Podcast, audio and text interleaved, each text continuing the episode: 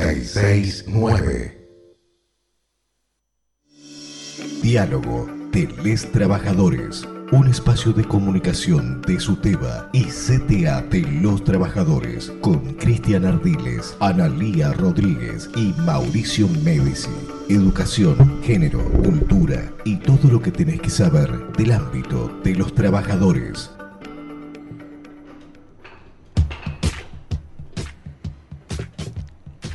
La señorita Claudia le pregunta a Ferro, ¿quién fundó la ciudad de Asunción? Ferro lo ignora y lo confiesa. La maestra intenta por otros rumbos. Tizot, no sé, señorita. Rossi, silencio. El ambiente se pone pesado porque si quizá la señorita Claudia enseñó aquello el día anterior. Maldonado, nada. Claudia frunce el ceño y ensaya unos reproches generales. Fresa, el Tano Fresa, lo sabe de algún modo misterioso. Es extraño el camino que siguen las nociones suelen alojarse donde menos se piensa. Núñez, López, Dalasta, tampoco. Fresa espera, sobrador, sin levantar la mano, cosa de mancha orejas, piensa. La señorita Claudia se dirige a las niñas y pronuncia el nombre amado.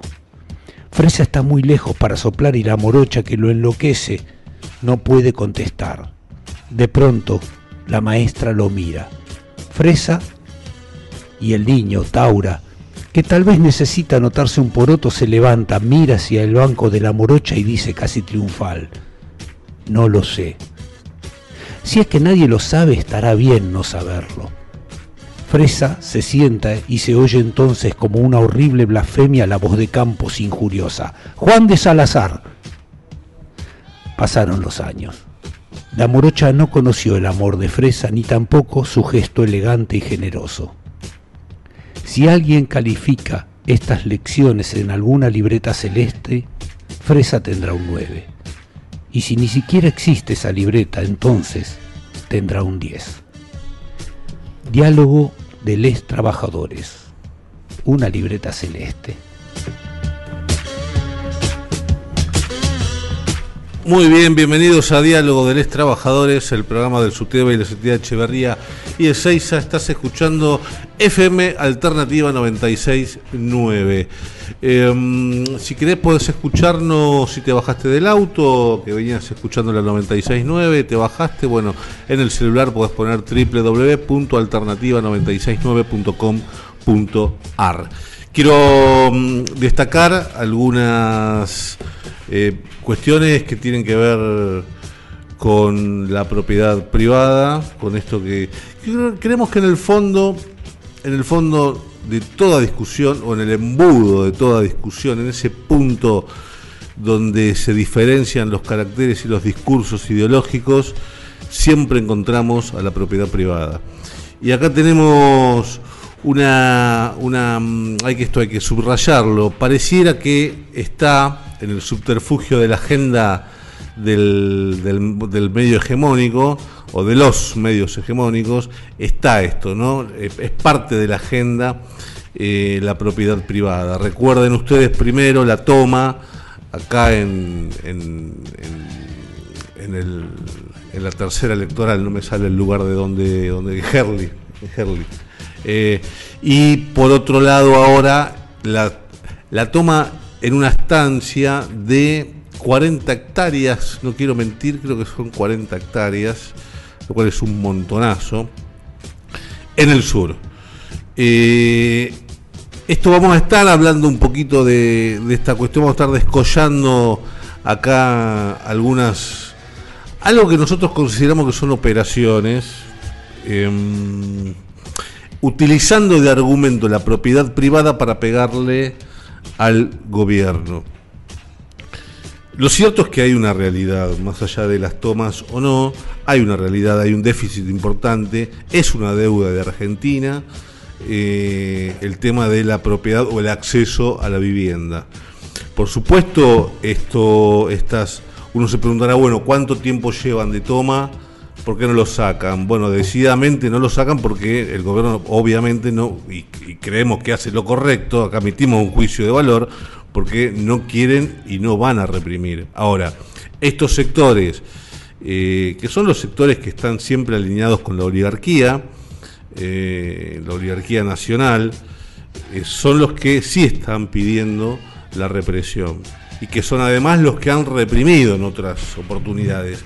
También hay que destacar en esto que, bueno, caso Esteban Echeverría se ha hecho en el 2000, ni bien asume Néstor Kirchner, propone un plan de viviendas que es por Duclota al 4000, eh, también está el barrio federal, digamos, un acceso, eh, era verdaderamente eh, fácil acceder a la propiedad ahí y de hecho lo han hecho, es un hermoso barrio, hay un jardín ahí que, se está terminando, lo terminó el municipio Esteban Echeverría, N6 a lo mismo, un plan de viviendas, el para los sectores más vulnerados económicamente y también recordemos por supuesto el procrear eh, que ahora retomó eh, bueno, se hizo una entrega, creo que el presidente hizo una entrega en Canning, donde nosotros estamos exigiendo también que hagan una primaria y una secundaria.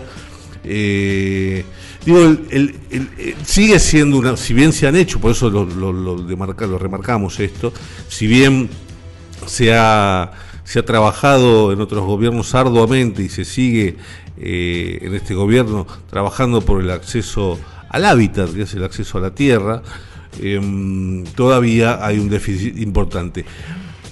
Hago un punto y aparte, el caso del sur, que todo el tiempo suceden lo que eh, desde algunos lugares llaman toma. Y digo esto desde, algunos lugares, ¿por qué? Porque esto hay que, hay que explicarlo también.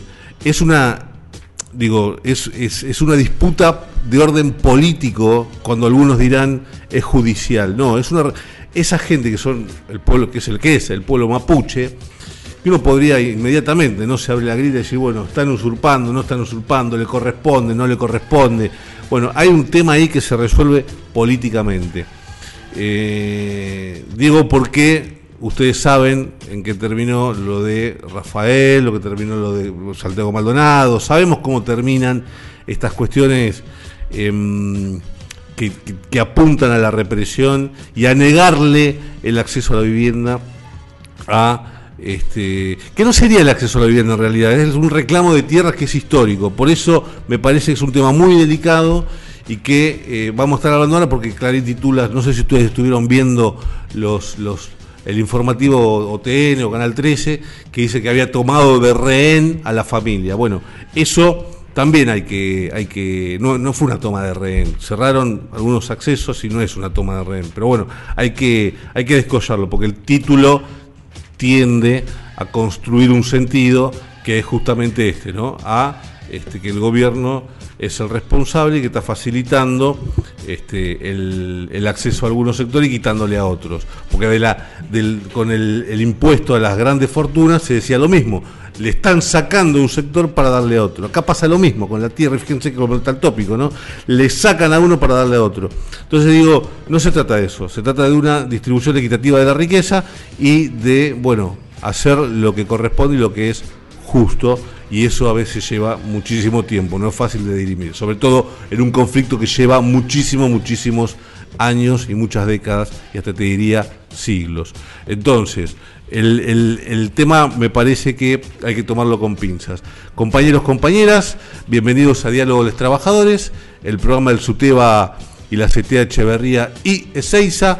Voy a presentar al compañero que eh, está siempre con nosotros. Ah, antes que nada, eh, vamos a mandarle un feliz cumpleaños a Belén Vallejos, que es la compañera que está en Diálogo de los Trabajadores en la segunda edición, que es los días viernes. Así que Belén, que lo pases de una manera maravillosa en tu día, en tu natalicio. Feliz cumpleaños, negra. Eh, ¿Cómo le va Mauricio Medici? Muy bien, y enterándome del cumple de Belén, un cariño enorme a Belén, un cariño enorme y, el más profundo respeto a esta, esta hermosa militante que tenemos. Muy, muy bien. Eh, le cuento que leímos este, El niño que fue a menos, el, del, viejo Crónicas del Ángel Gris con que... Vi el libro y me trajo muchos recuerdos. Sí, sí, un hermoso, un hermoso texto, parte de un texto del cuento número 31, del texto número 31, Niños y Lecturas en el Barrio de Flores.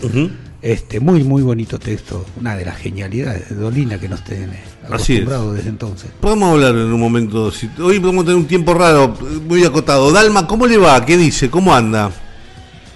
Hola, buenas tardes. Eh, bien, me sumo idem ah, eh, al saludo para Belén. Que tenga un excelente día o ya tarde, pero bueno, que lo disfrute en familia. Muy bien, seguramente habrá cortado la torta de sus ¿qué te importa de años? La jovencita Belén Vallejos. Bueno, tenemos entonces ahí una... ¿Le, gustó los 90 a usted en cuanto a lo musical, Mauricio? Sí, sí. Sí, le gustó.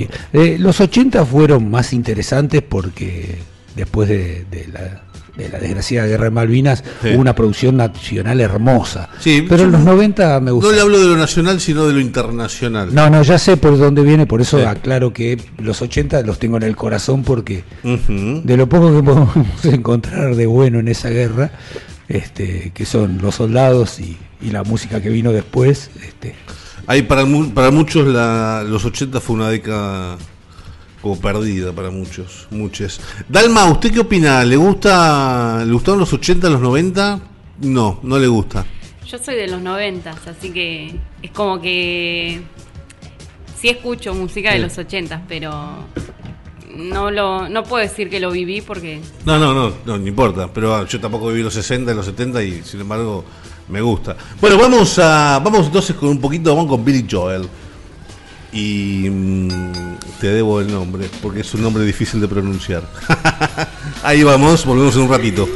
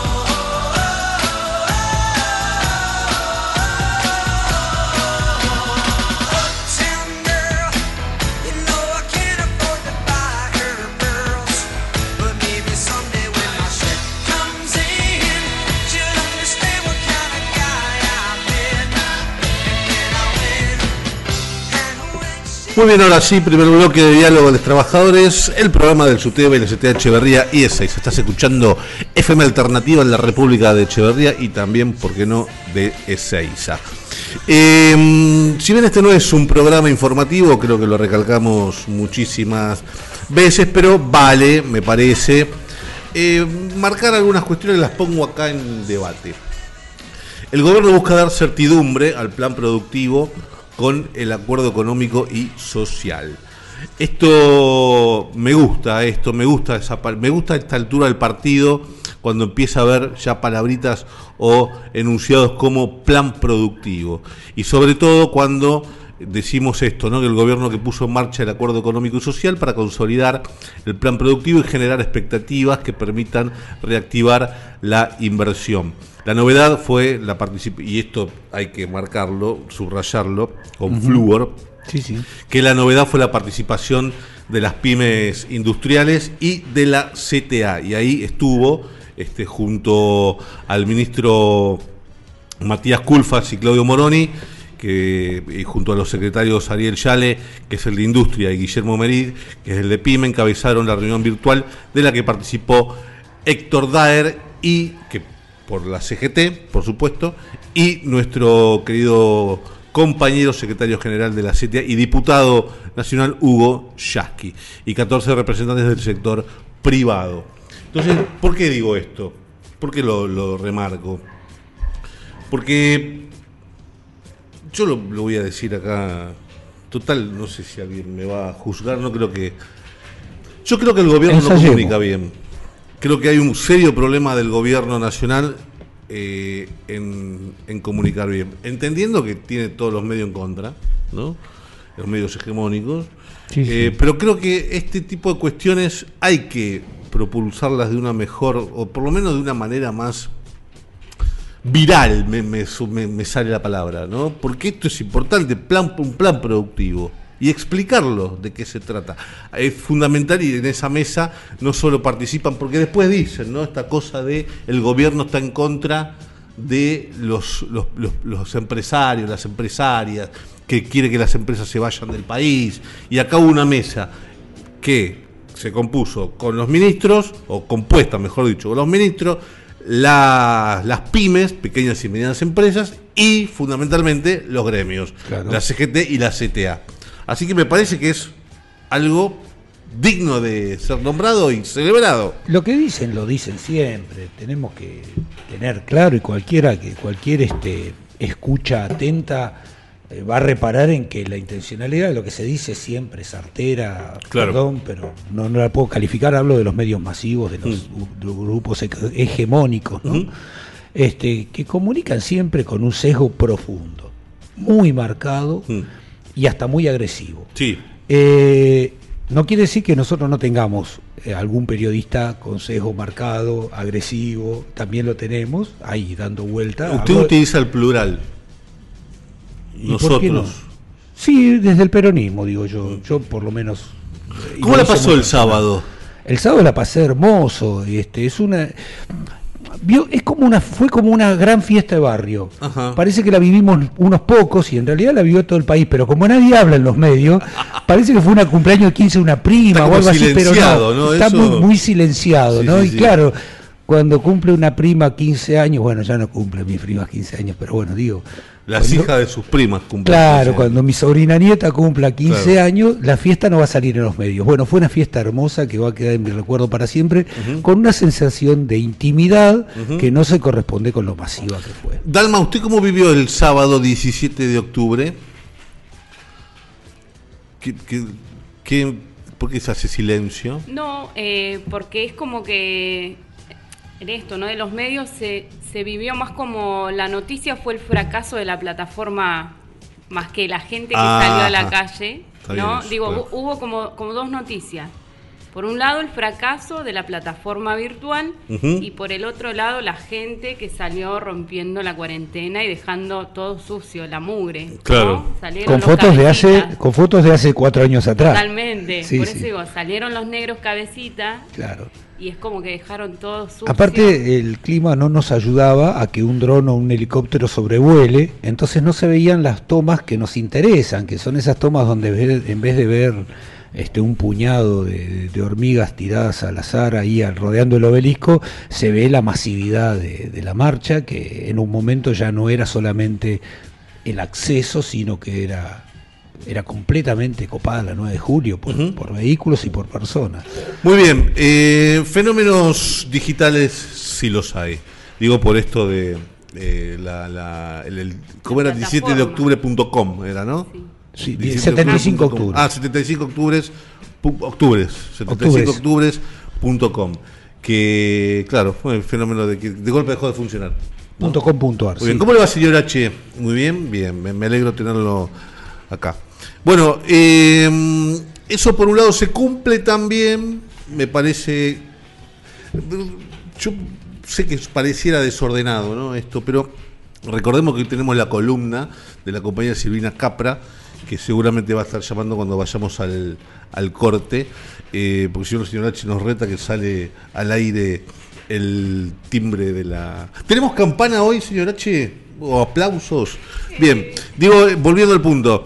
Eh, es, importante que destacar esto, no son 14 años de la sanción de la ESI y Nicolás Trota aseguró que es central para reconfigurar nuestra sociedad. La ESI es una herramienta central para reconfigurar nuestra sociedad, dijo Trota, para construir igualdad y dejar atrás las distintas violencias, principalmente la de género que sigue presente en muchos hogares. ¿Eh? Está eh, incluida, disculpame, ¿Está incluida en estos los núcleos prioritarios, los que bajaron ahora? Sí, todo indica que sí. Están incluidos también ahí. Eh, Exactamente. La ESI. Es clave eso. Es clave. Y coincidimos en esto eh, de reconfigurar nuestra sociedad. Hace unos días vi en Facebook un meme que decía, si a tu hijo no lo educa la ESI, lo educa el, porno. Una cosa así. Y, sí, claro. Y un comentario muy inteligente hizo nuestra compañera Flavia de Petris también al respecto, ¿no? Sí, le mandamos un abrazo a la compañera Flavia. El, digo, no es fácil, porque cuando uno intenta, digo uno, cuando un gobierno eh, intenta transformar las estructuras que, están conformadas de hace siglos, es muy difícil. Es muy difícil. La ESI, pensemos que el espíritu de la ESI tiene prácticamente la década del 60, 70, eh, esta cuestión transformadora eh, y de libertad y de salir de lo genérico bueno, en literatura no me quiero ir porque es un tema muy largo, pero en literatura también se, puso eh, en discusión lo genérico en los 60-70.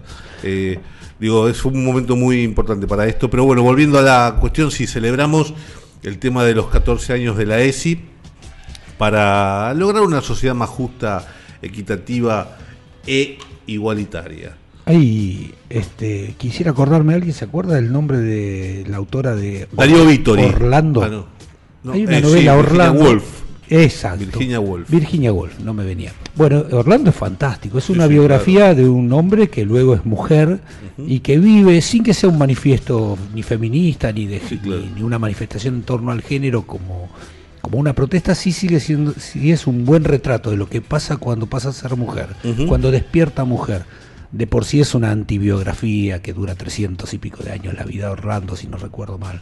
Madame Bovary lo leyó usted. no termine. Apelo a, a las primeras lecturas. no, no, me pasó con ese libro lo que me pasó con, y reconozco mi pecado, Ana Karenina. No tengo. pecado, ¿qué palabra? Cristiana. Sí, sí, pero yo tengo. ¿Cómo cristiano, viste? Usted, eh? usted dice gracias a Dios. No, por favor. por favor. Bueno, eh, le mandamos un abrazo a, los cristianos del mundo. Le mandamos un abrazo a la compañera que está escuchando, Secretaria de Cultura, a toda la comisión del Suteo Echeverría y Ezeiza. Eh, y también a Claudia Mucio, que es la directora del museo. Qué loco, después dicen del psicoanálisis, es verdad, ¿no? Que el el significante te determina algunas cosas. El apellido es Mucio. Y, dirige un museo, es la directora. Eh, yo tenía un carnicero de barrio que se llamaba Corizo de apellido. Mira vos, bueno. usted si lo había marcado. Y nosotros íbamos y en la lista de precios le tapchábamos la. Pero hay, hay, hay, hay, no, pero hay algo, el significante. no mata, Mucio me mata con esto. Bueno, vamos. Dalma, ¿cómo anda usted? Bien, bien, hoy estuvimos recorriendo escuelas. Dígame dónde fue. Bien, fuimos al Jardín 925, Ajá. a la secundaria 6, en Esteban Echeverría y en Ezeiza. ¿Y en Ezeiza quién habrá estado recorriendo en Ezeiza? El dúo dinámico. Más el compañero Axel Dese, le mandamos un abrazo. Ahí es importante porque vuelvo a esto, perdónenme. El barrio Procrear que está en Canning, que el presidente hace unos meses entregó, no, menos, un mes. Sí, no, sí, sí una semana, eh, eh, entregó unas propiedades. Em, ahí no hay escuelas, no hay una escuela, digamos, hay unas construcciones y unos terrenos y nosotros venimos exigiendo como gremio y hicimos la presentación junto con el municipio de Ceiza para que se construya ahí un jardín, una primaria y una secundaria. Para que se den una idea, vieron que está la estación vieja de Canning, al lado va a ir un jardín. Hay una obra en construcción que está abandonada, ahí va a ir una primaria. Y pegado a la ruta, 58 es, sí, sí. Eh, va a estar la secundaria. Por supuesto es un proyecto de construcción de escuelas, nosotros lo celebramos, es una inversión muy fuerte de parte del municipio y por supuesto que también lo pide, la idea es que, lo que los fondos vengan de provincia. Y, aprovecho para abrir una parentética para ir a la pausa. Silvina, eh, cuando vayamos a la pausa, llama por favor. Esto parece, ¿vieron los anuncios de campo? Eh, eh, Arturo, tráeme, cuando vuelva, tráeme un kilo de pan, por favor, de lo de Manolo. Eh, pero déjame que termine con esto. Digo, es clave esto, la construcción de escuelas para seguir este, sosteniendo la inclusión. Esto es clave porque después de la pandemia no puede haber, ya digamos, siempre lo discutimos, nosotros lo pusimos en la mesa paritaria para que no sea así, pero bueno, siguió siendo así y hoy me parece que esto hay que respetarlo. No puede haber. Yo me una vez fuimos a la, a la, a la Canale, de la, escuela Canale de Seiza. ¿Saben cuántos pibes y pibas había en un curso? 75 al principio y pasaron más de 80 después de unas semanas. Imposible. Por supuesto, después se, eso, hicimos las presentaciones correspondientes, esto fue creo que en el 2018. Y este se, se obviamente se dividió el curso. Pero esto no puede pasar. No puede pasar. No puede pasar que haya 50 ni 40 pibes y pibas en un curso. Hacinados, todos con COVID. Y no estamos hablando solo de, los chicos, solo de los docentes, estamos ni de la escuela, estamos hablando de los chicos también. Hoy le agregamos el factor COVID. Sí. Así que eso también es parte del recorrido, perdóneme Dalma que le interrumpí, dígame. Sí, bueno, quería eh, decir que en la secundaria 6 nos mostraron las diferentes aulas que no tienen eh, ventanas. O sea, se hicieron dos aulas que no tienen ventana hacia afuera, sino que tienen una, una ventana interna. Entonces digo, si, si para un para un futuro, ¿no? Hay que venir con los chicos o algo, esas aulas no se pueden usar. No, no, y eso ahí tenemos que ser muy claros, con esto vamos a una pausa, muy claros en esto. No, eh, nosotros no negamos la vuelta a clases. Lo que sí exigimos que tiene que haber, para que esto se concrete, tiene que haber una muy pero muy baja o nula circulación del virus COVID. De otra forma, no vamos a permitir que se exponga. El cencerro, hay una vaca por ahí, falta el mu de la vaca. O será un toro, che. Recreo, recreo. Sí, no, Bueno, vamos entonces con esto. Vamos a, mm, a, No vamos a permitir que se exponga a compañeras, compañeros y tampoco a estudiantes. Después vamos a a dar unas apreciaciones. Bueno, vamos entonces ahora sí. Usted tiene, usted me dijo cristiano, usted también, usted es cristiana, Dalma, pero sin embargo tiene un personal Jesus con ah, Depeche Mode.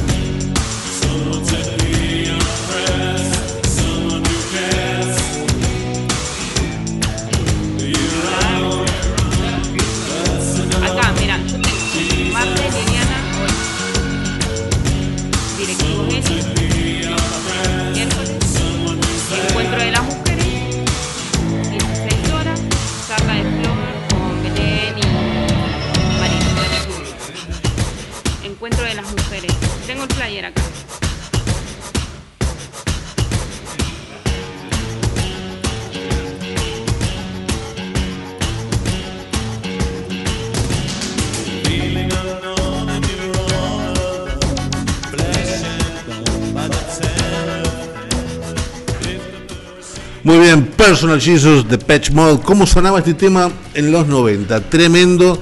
Si, si hemos escuchado estas cosillas que nos trajo los 90.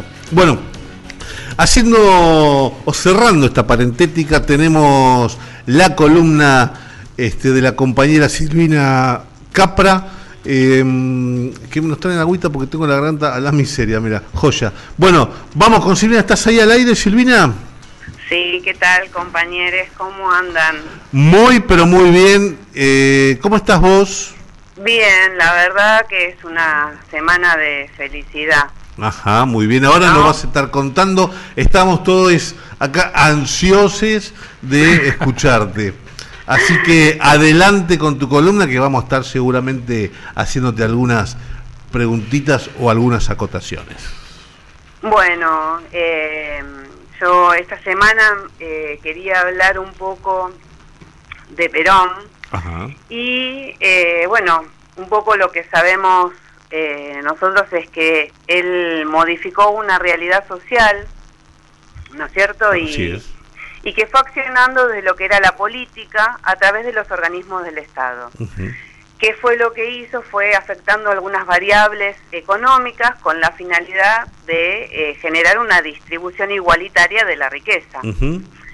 Ahora, él cómo llegó a lograr esto, cómo lo fue manejando, eh, a partir de, varias este, dimensiones, pero en ese momento el Estado conformó como un monopolio de la información y de los medios de comunicación.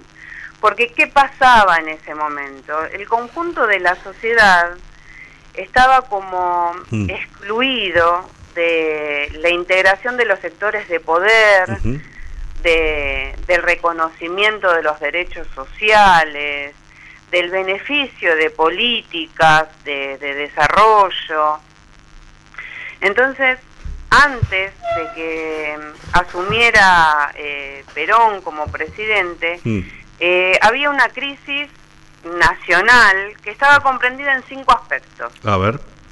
La identidad, de dependencia, de distribución, de participación y de legitimidad. Entonces, ¿qué es lo que hace Perón desde la eh, Secretaría de Trabajo? Potencia al pueblo como protagonistas de la historia. Claro. Y así el pueblo se consolidó como máximo factor de poder. Ahora, el objetivo de Perón se podía sintetizar en conseguir para el pueblo la igualdad social, la igualdad económica, de oportunidades, jurídica y política.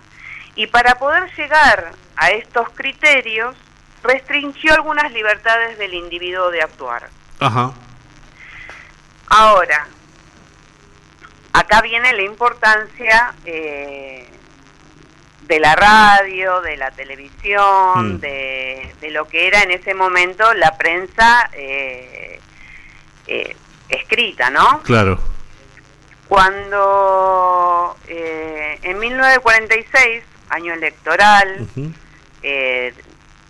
donde en ese momento los principales medios de, de comunicación estaban enfrentados eh, a Perón, como era, por ejemplo, el diario La Nación, eh, La Prensa, Clarín, El Mundo. El Mundo. Eh, en ese momento, bueno, nos va, a nos va a resultar algo bastante familiar, pero la ética periodista estaba sostenida por una manipulación y una distorsión informativa. Mm que intentaba construir una realidad determinada, ¿no? Formando una opinión pública de una manera condenatoria con respecto a Perón. No sé si es buena, eh, más o menos eh, esas cuestiones que nosotros ahora, un poco lo que hablaba la compañera, ¿no? Que decía de la marcha del sábado, eh, se, se, vio muy poco y lo que se mostró generalmente es lo malo.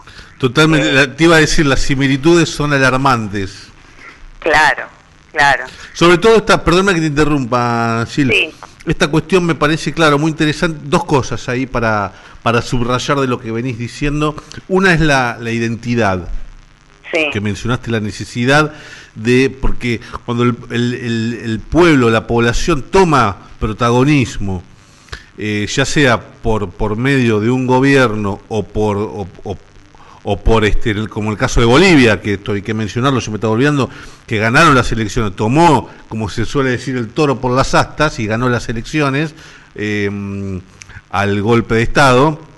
El pueblo, digo, acá hay una cuestión identitaria muy fuerte que eh, después esto, claro, se ve en esto que acaba de decir que me parece también para subrayar que es otra cosa que la opinión, la opinión, la construcción de lo que, de la doxa, lo que, que la opinión, la opinión pública, ¿no? Claro, claro.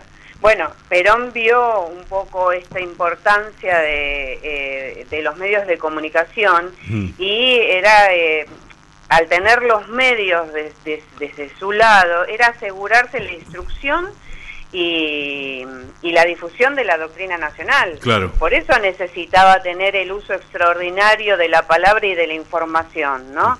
Era garantizar esa difusión correcta, eh, que bueno, se precisó para eso el control eh, de la estructura de los medios claro. Eh, de comunicación, para que eran una herramienta transformadora de la sociedad estos, estos medios de, comunicación.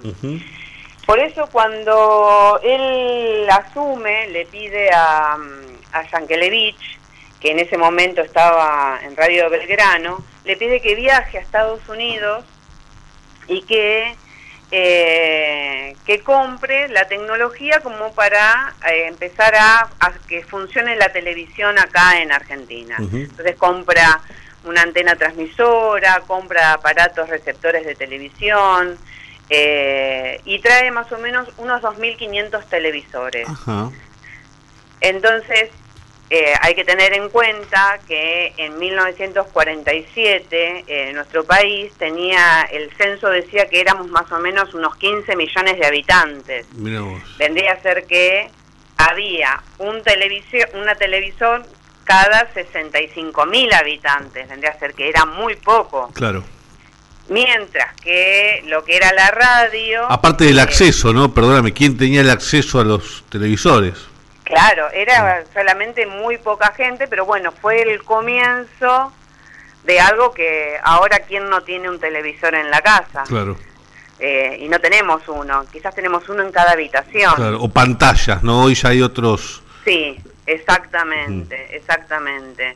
Bueno, y lo bueno de, esto es que desde el Canal 7 de Buenos Aires, eh, la televisión comenzó oficialmente sus emisiones el 17 de octubre de 1951 con la transmisión de un acto político, que fue el Día de la de Lealtad. Vendría a ser que ahí comenzó la transmisión con ese día eh, tan especial que nosotros vivimos ahora, ¿no es cierto? También un poco a través de la televisión, un poco a través de las pantallas, a través de YouTube. El que podía se iba en auto, pero muchos lo, hemos vivido como lo vivimos en 1951 este, a través de la pantalla. Ese acto se realizó también en la Plaza de Mayo. Eh, y el director era Yankelevich, que lo que hizo fue eh, poner dos cámaras en el segundo piso del Banco Nación de la Argentina, una de ellas que estaba mirando hacia la Casa de Gobierno y la otra hacia la Pirámide de Mayo. Miramos, una producción eh, importantísima. Exactamente, exactamente. Este, yo lo que quería un poco mm, destacar mm. eh, de la presidencia de Perón del 46 al 52 se mm. formó eh, un sistema, un sistema de medios de comunicación. Y en la segunda presidencia, del 52 al 55, se regularizó y normativizó. Vendría a ser que a partir de ahí también se sancionaron eh, leyes y decretos para los medios de, comunicación, que bueno, siempre es importante que, que estén regulados, ¿no? Claro. Claro. Eh, y quería aclarar que, bueno, nada, esto de la restricción de las libertades eh, solo puede ser comprendida con dentro de ese marco, ¿no? Dentro de la concepción eh, doctrinaria de lo que era el peronismo en materia de, de, que tenía una función social. Claro, fundamental, claro, claro. Exactamente, exactamente. No, no como es eh, ahora que lo que intentan imponer son determinados intereses económicos. Claro. Eh, no es un beneficio para el pueblo. los, los medios de comunicación que hablan en contra del pueblo y que lo único que eh, defienden son eh, intereses eh, o que los chicos vuelvan a la escuela en medio de una pandemia o, o esas cosas que no son beneficios o derechos de un pueblo. Claro, o le importa más, le importa más denostar a un gobierno que la población en sí misma o la comunicación en sí misma y demás, ¿no? Exactamente. Silvina, muchísimas, muchísimas gracias por tu, por tu columna, nos encantó. Eh, nos volvemos a escuchar el, dentro de 15 días. Dentro de 15 días. Te mando un abrazo enorme, Sil. Otro para ustedes.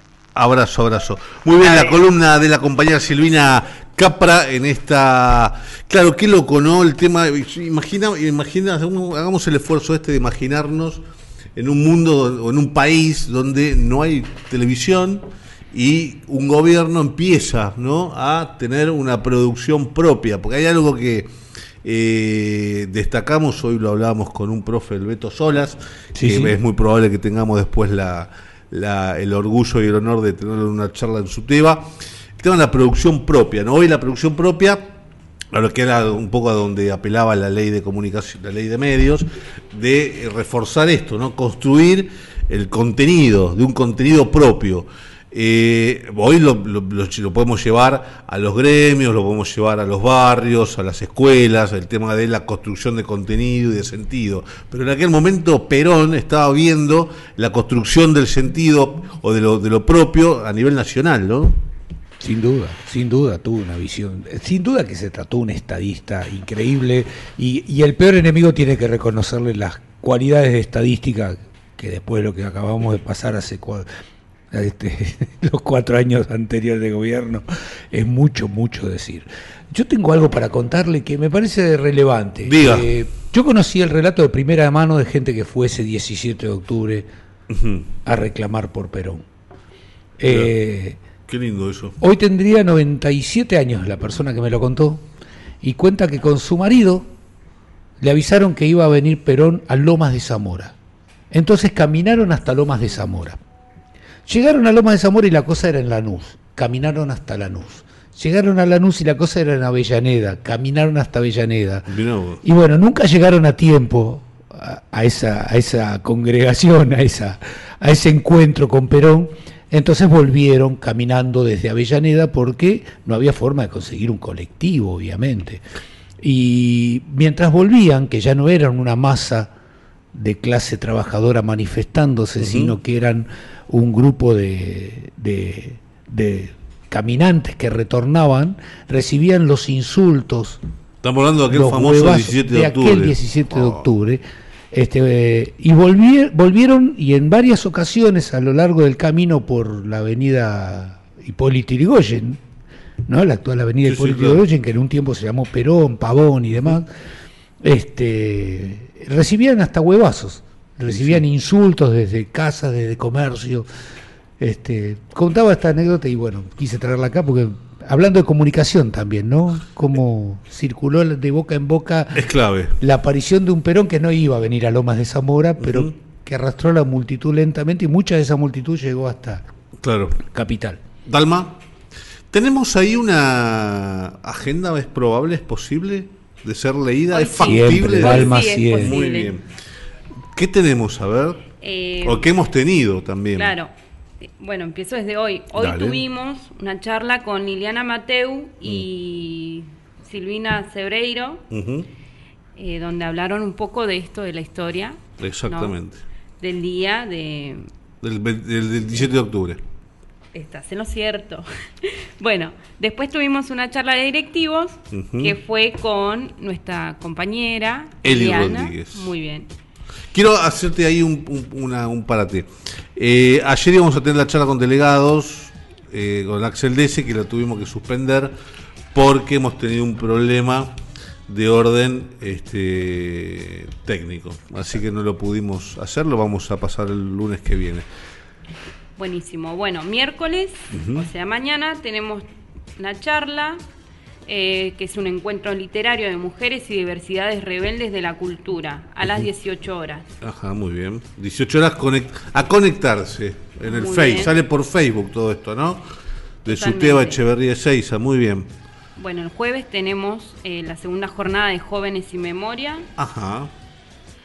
Y el viernes tenemos eh, la ley de humedales y de la emergencia ambiental con una compañera que es licenciada en geografía que se llama Patricia Pintos. Muy bien, qué importante esto, ¿no? Del tema de la ecología.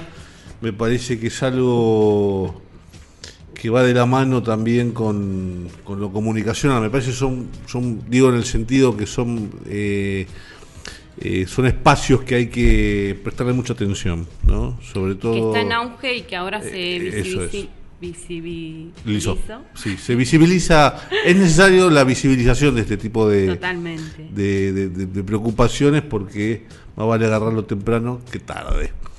Bueno, eh, tenemos, eh, estamos, estamos temprano, Mauricio. ¿Cómo le va, Medici? Lo noto ahí con, con, su computador y con su pantalla.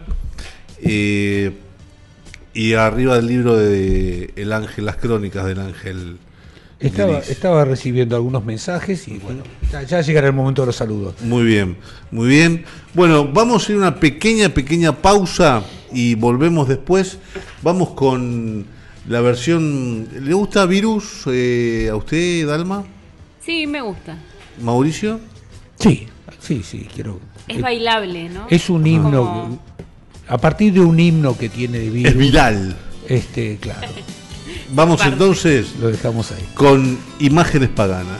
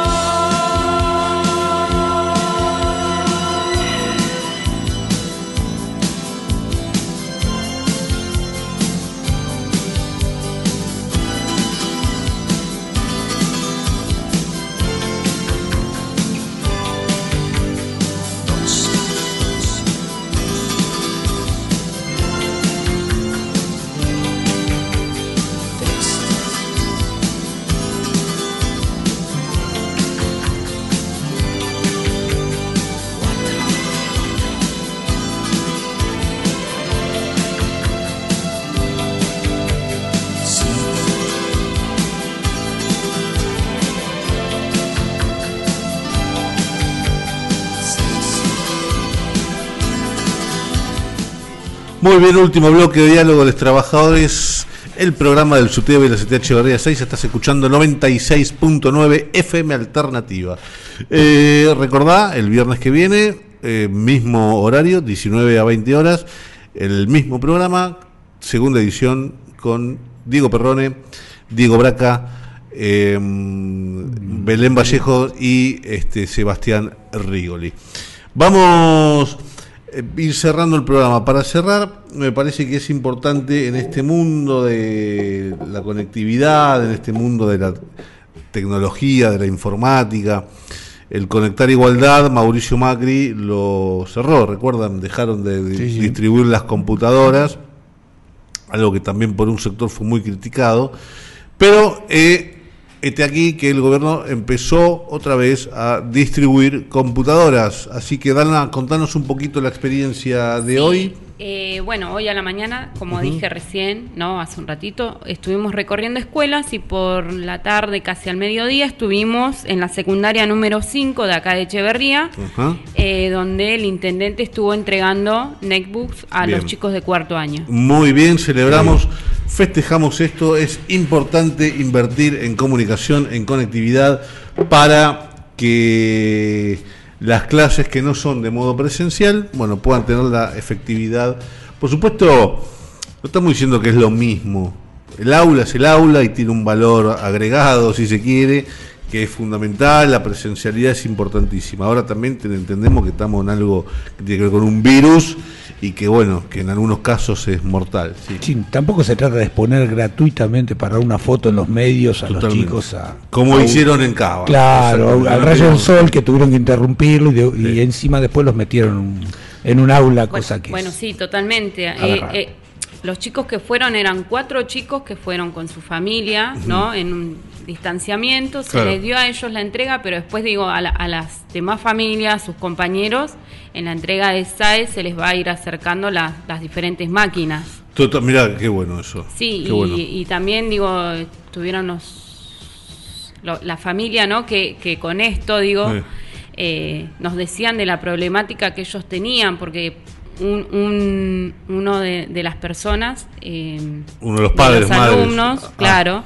decía que tiene seis hermanitos.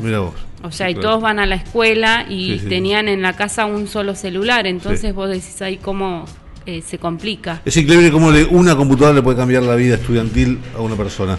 Bueno, para ir cerrando, compañeros, compañeras, recordamos mañana eh, que es miércoles, jueves y viernes, hay entrega de SAE en Ezeiza, así que un fuerte abrazo a todas las compañeras, compañeros que van a estar presentes en esa distribución, garantizando la bolsón de alimento a cada una de las familias de cada una de las escuelas de Ezeiza. Un fuerte abrazo por la responsabilidad de estar ahí presente. ¿Cómo le pasó Dalma hoy?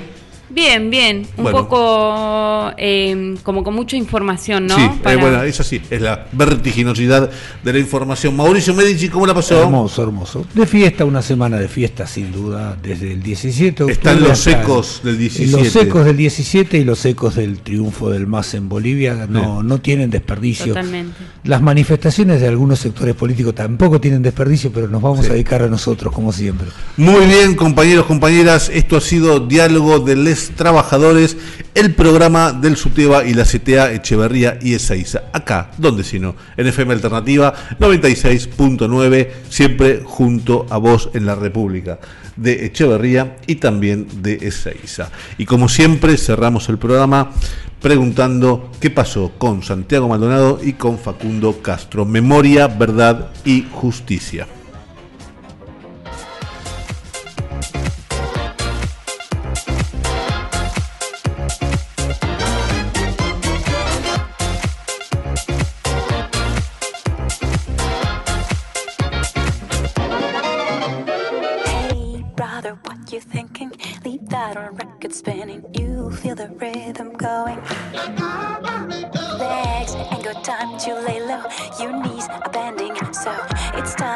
gotta pull up.